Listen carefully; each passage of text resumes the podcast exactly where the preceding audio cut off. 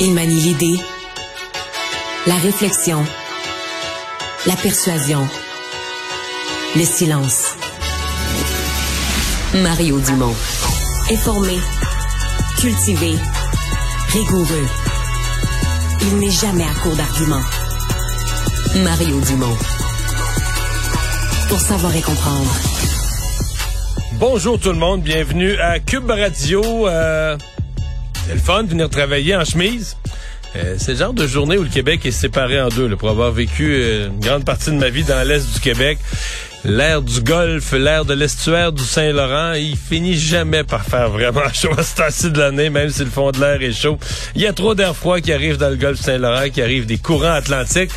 Mais pour tous ceux qui sont dans l'ouest du Québec, c'est vraiment une journée estivale. C'est vraiment comme une journée d'été. Il doit faire 24 ou 25. euh, Les Bermudas, les euh, les gens en gogoune sur la rue. Donc, euh, on est vraiment dans une, une journée euh, magnifique. Je vous dis tout de suite, il s'est passé comme pas mal de, choses au cours des, euh, dernières minutes, euh, dans la dernière heure, mais notamment aux États-Unis. On avait beaucoup parlé de ces 53 documents euh, ultra secrets qui avaient été révélés, qui avaient été rendus publics. Ça avait révélé des secrets sur l'Ukraine, mettant en danger peut-être même la sécurité de l'Ukraine, fournissant des informations aux Russes, mais aussi faisant très mal paraître les États-Unis. Écoutez, il- y avait des, un des documents révélait une conversation entre deux hauts dirigeants de la Corée du Sud qui se jasaient entre eux de la, de la demande des Américains de fournir des armes à l'Ukraine.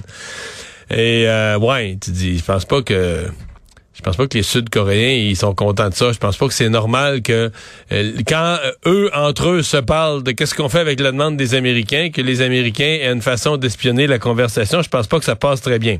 Une longue histoire sur ces documents donc qui faisaient mal paraître les États-Unis pour dire qu'ils ont arrêté quelqu'un, Euh, un jeune homme qui s'appelle Jack Teixeira, euh, qui a été euh, identifié donc comme le soit le leader d'un groupe ou le principal responsable, mais donc euh, c'est lui qui a été arrêté dans une scène assez spectaculaire, l'arrestation d'ailleurs.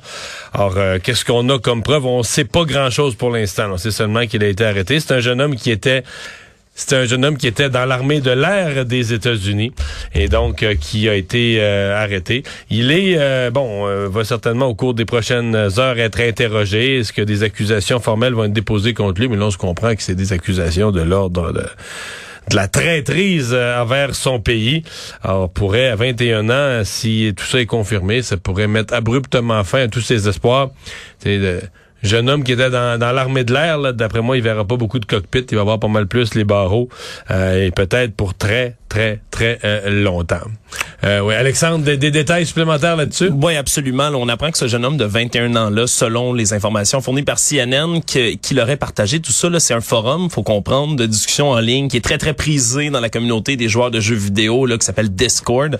Et il aurait, là, à 21 ans, lui, les informations qu'on filtrées, c'est que ce serait un amateur d'armes à feu, euh, d'un- d'équipement militaire également, ce qui est quand même logique puisqu'il travaillait dans l'armée de l'air, mais tout de même, là, ce qu'on appelle des gun enthusiasts, des, enthousiastes des armes à feu aux États-Unis, et qu'il y avait une discussion dans cette euh, dans ce forum Discord dans lequel il aurait publié des documents disant que c'était des documents qui étaient soi-disant classifiés et qu'on débattait dans ce forum-là de la guerre en Ukraine, des possibilités de victoire de l'Ukraine Donc, contre lui, lui amenait, amenait de l'eau au moulin dans la discussion à partir de documents classifiés. C'est les Mais, mais informations quand même, fournies par un, CNN. ce qui est quand même bizarre, parce qu'il est un kid de 21 ans, dans- est-ce qu'il a accès à tous ces documents classifiés? Ça reste, euh, il reste un point d'interrogation là. là. Oui, puis l'enquête va sûrement fournir le reste des détails. Mais déjà, Joe Biden, qui était en, en conférence de presse, parce qu'il est en visite en Irlande en ce moment, Oui. était euh, été bombardé de questions par rapport à tout ça. C'est dit pas trop inquiet des informations qui ont pu filtrer en dehors, mais quand même... Mais ça, c'est pas vrai. Dès ce matin, ouais. Mais dès ce matin, il disait que euh, on, approchait justement d'une arrestation. Semble-t-il que l'enquête s'est faite extrêmement rapidement pour retrouver d'où partait cette fuite-là. Mais le problème, Mario, comme on le sait, c'est quand il y a une fuite maintenant sur les internets, mais c'est que ça reste jamais secret très très longtemps. Donc ça a pu circuler vraiment abondamment toutes ces informations-là. Malheureusement, c'est impossible de toutes aller les rechercher.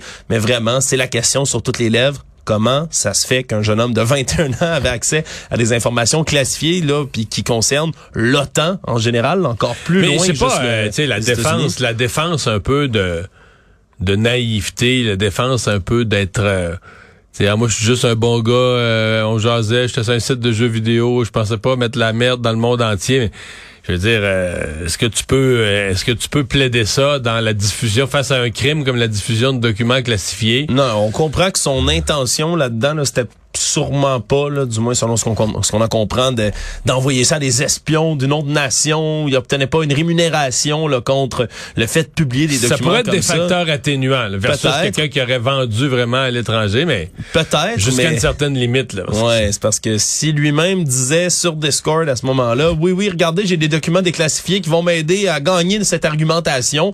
Mais là, tu sais qu'ils sont classifiés, mon grand. Faut pas que t'es publié. T'es pas censé faire ça. Et après ça, tu sais, est-ce que, est-ce que par la suite, c'est des gens dans le groupe Discord lui-même qui ont continué à publier ça ailleurs pour que ça se répande? Il y a d'autres questions, évidemment, là, qui vont, euh, qui vont devenir là-dessus. Mais c'est, euh, c'est tout un dossier, puis surtout tout un coup de filet du FBI. Ouais, mais la photo, euh, on en parlait ici avec des collègues, la photo du jeune homme, sa photo militaire, probablement sa photo d'entrée dans l'armée, tu sais, il est clean, pas à peu près les cheveux courts, avec son petit équipement, là, son, son petit saut. Il a, il y a à peu près 19, 20, 18, 19, 20 ans là-dessus. Mais on disait, ouais, t'imagines ces parents qui ont ça sur une petite table à l'entrée ou sur le piano, la photo de leur fils parfait, là. Il est pas la fierté des services euh, non, mais parce militaires américains. Mais même pour les parents, tu dis, OK, en 24 heures, il est passé de le petit-fils parfait qui est entré dans l'armée en jeune âge, qui réussit bien, à enemy of the state, là, tu ouais, tu vois ça depuis une couple de jours. L'ennemi numéro un de tout le pays. tu vois ça depuis la fin de semaine, ça circule. Ah, il y, a, une fuite de données, mon Dieu. Puis là, t'appelles ton fils. Ah, tu connais, tu sais-tu qu'est-ce qui se passe autour de ça? Mm. Puis lui, qui, qui a peut-être même pas réalisé au départ que c'était de sa faute. Regarde, c'est, c'est tout un dossier, là, vraiment. Puis on a hâte d'en, d'en connaître un peu plus les tenants et aboutissants de cette histoire-là. Et chez nous, euh, au cours des dernières minutes, il y a une histoire qui a refait surface de délit de fuite. Euh, ça se passe à Saint-Jérôme, dans les Laurentides. On sait très, très peu de choses, mais il semble avoir quoi, deux, au moins deux blessés graves? Ouais, deux blessés là, qui ont été transportés à l'hôpital. Un cycliste et une brigadière qui se sont fait frapper. Tout ça commence un peu avant midi 30. Il y a le conducteur d'une mini-fourgonnette Nissan qui aurait mal négocié sa courbe et qui aurait, là, après ça, quitté la route, frappé une brigadière frappe ensuite un cycliste à l'intersection, termine sa course contre quatre véhicules qui sont stationnés sur le terrain de d'une pharmacie justement dans le parking, rentre là-dedans. Rater sa courbe, c'est un euphémisme. Voilà, rater sa courbe, rater mais sa courbe, euh, rater beaucoup là. Semble faire de mauvais jeu de mots, rater sa sortie par la suite parce qu'il a pris la fuite à pied. L'homme est pas resté, l'individu en question plutôt, est pas resté dans la camionnette, est parti euh, à pied. On l'aurait toujours pas retrouvé à cette heure-ci, mais les deux personnes, dont le cycliste qui a été très très gravement blessé, qui a été transporté d'urgence à l'hôpital du Sacré-Cœur à Montréal. faut comprendre là qu'il était à ce moment-là cet accident-là se passe à deux pas de l'hôpital de Saint-Jérôme. Ça veut dire que ses blessures étaient assez graves pour nécessiter un transport d'urgence jusqu'à Montréal. De ouais. Exact. mais le type, je veux dire, euh, il se sauve là, mais à moins qu'il ait un véhicule volé. Euh, son véhicule, c'est assez facile à retrouver. Là. Ouais, mais là, allons-y dans les... Qu'est-ce qui peut pousser quelqu'un, après avoir fait ça, à prendre Est-ce qu'il avait consommé? Est-ce qu'il veut, laisser, est-ce qu'il veut laisser descendre un taux de... d'alcool, Un taux d'alcool ou un taux de drogue. Là, ouais, ouais habituellement, une explication, habituellement, c'est une explication facile pour les délits de fuite de ce genre-là. En même temps, il était il, était midi 30, là, mais comme, comme on le dit, là, il, est, midi quelque part. Peut-être que monsieur avait déjà, monsieur ou madame avait déjà consommé à ce moment-là dans la journée. Certainement que les policiers sont à pied d'œuvre pour retrouver la personne qui a fait ça. Puis évidemment, on espère que ce, ce cycliste s'en sortira. La brigadière, elle, ses blessures ne mettraient pas sa vie en danger. C'était aujourd'hui les funérailles de la sergente Maureen Bro à Trois-Rivières. Euh, la vice-première ministre qui représentait le gouvernement du Québec, Geneviève Guilbeault, est en point de presse. On peut aller l'écouter. Également, euh, Joanne Beausoleil, que vous avez entendu, qui est la directrice euh, générale de la Sûreté ministre qui vient de terminer son point de presse.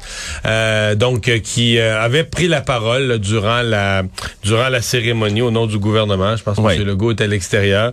Elle avait, bon, elle a été parmi plusieurs là, qui ont qui ont pris la parole. La directrice général de la Sûreté du Québec, euh, des, euh, euh, le président du syndicat, à qui on va parler de du syndicat des, de l'Association des policiers provinciaux, les syndicats des, des, policiers de la SQ, et des amis et des proches là, aussi qui ont tenu à rendre hommage à la sergente Bro. Une cérémonie, il y avait des policiers de, de partout au Canada, même des, quelques-uns des États-Unis, Alexandre. Oui, des corps policiers, on dit de partout en Amérique du Nord, là, 60 corps policiers différents, ce qui fait qu'il y avait plus de 3000 policiers là, au qui était sur place. Donc, les funérailles, un défilé assez grandiose là pour euh, justement honorer la vie et la, le service de Madame la sergente Maureen Bro. Tout ce monde-là s'est réuni au centre sportif Alphonse Desjardins, à peu près à 3 km de la, de la, du sanctuaire Notre-Dame-du-Cap. Exactement. Et on a après ça, là, policiers à chevaux, en motocyclette, à la marche, accompagnés dans un grand cortège sur ces 3 km, justement,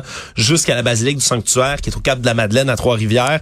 Et par la suite, à l'extérieur, puisque tout ce monde-là ne, rentrait pas là, dans la basilique. On a installé des écrans géants, des haut-parleurs qui ont permis de retransmettre jusqu'à l'extérieur le reste de la cérémonie. Il y a le chanteur Kevin Parent qui est venu faire euh, également une prestation. on a su ça un peu au dernier moment, qui est un ami de la famille. Oui, semble-t-il. Donc, qui est venu faire une prestation par la suite. Je rappelle un peu les faits aussi, là, entourant le décès de Mme Maureen Bro, qui est décédée le 27 mars dernier à Louisville. Elle effectuait du temps supplémentaire et elle a été tuée parce qu'elle intervenait auprès d'un homme de 35 ans dangereux que lui aussi était abattu lors de cette opération policière. Un homme en crise visiblement qui l'aurait poignardé et qui a été abattu par la suite. Madame Bro était une mère de famille de 42 ans et c'est d'ailleurs euh, en la présence aujourd'hui de son conjoint qui est lui aussi enquêteur à la Sûreté du Québec et de leurs deux enfants aujourd'hui que cette cérémonie-là s'est déroulée. Vraiment, Mario, là, une, une organisation grandiose de la part des policiers. Puis c'est vraiment tambour, trompette, cornemuse, là, à La fin, c'est, moi, c'est un des moments, c'est très solennel, à la fois très émouvant. Euh, tous ces, ces, ces, musiques qui sont les mêmes, qui sont pour plusieurs importées du, du monde militaire, là. Mais euh, tu sais, les la derniers, cornemuse, la cornemuse, les derniers appels. Euh, ensuite de ça, la cérémonie où on plie là, très soigneusement, très lentement le drapeau du Québec, qui durant toute la cérémonie recouvrait euh, le cercueil. Et là, on le plie, on le remet au conjoint. Euh, D'ailleurs, plusieurs des gens, en fait, je dis plusieurs, tous ceux qui ont pris la parole, ce sont, euh, euh, incluant la vice-première ministre, incluant la directrice générale de la Sûreté du Québec, se sont directement adressés euh, aux euh, conjoints, aux enfants, aux deux enfants euh, de Mme Bro pour leur offrir d'une façon vraiment personnelle leurs condoléances.